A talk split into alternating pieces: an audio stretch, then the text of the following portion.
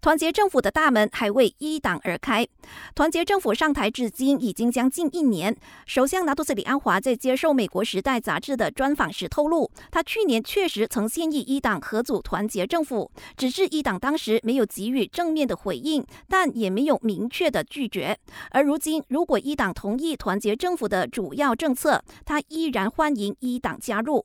他保证，他有责任为国家做出最好的选择。就算一党以后真的加入入团结政府，团结政府也会致力维护我国的多元文化和全民利益。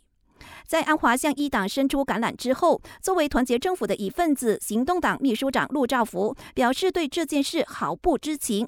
就连乌统最高理事拿督斯里阿莫马斯兰也表示要了解来龙去脉后再回应。至于一党的青年团团长阿莫法德里表示，他不知道团结政府有邀请一党加入。如果真的有，相信党也不会独自做出重大的决定。无论如何，眼下一党关注的是二零二四年财政预算案。今天，首相安华就会向国会提呈二零二四年财政预算案了。这一次，你有什么期待吗？通讯及数码部长法米预告，我国目前积极推动五 G 网络服务，相信政府会在这份草案中给大家带来有关五 G 服务的好消息。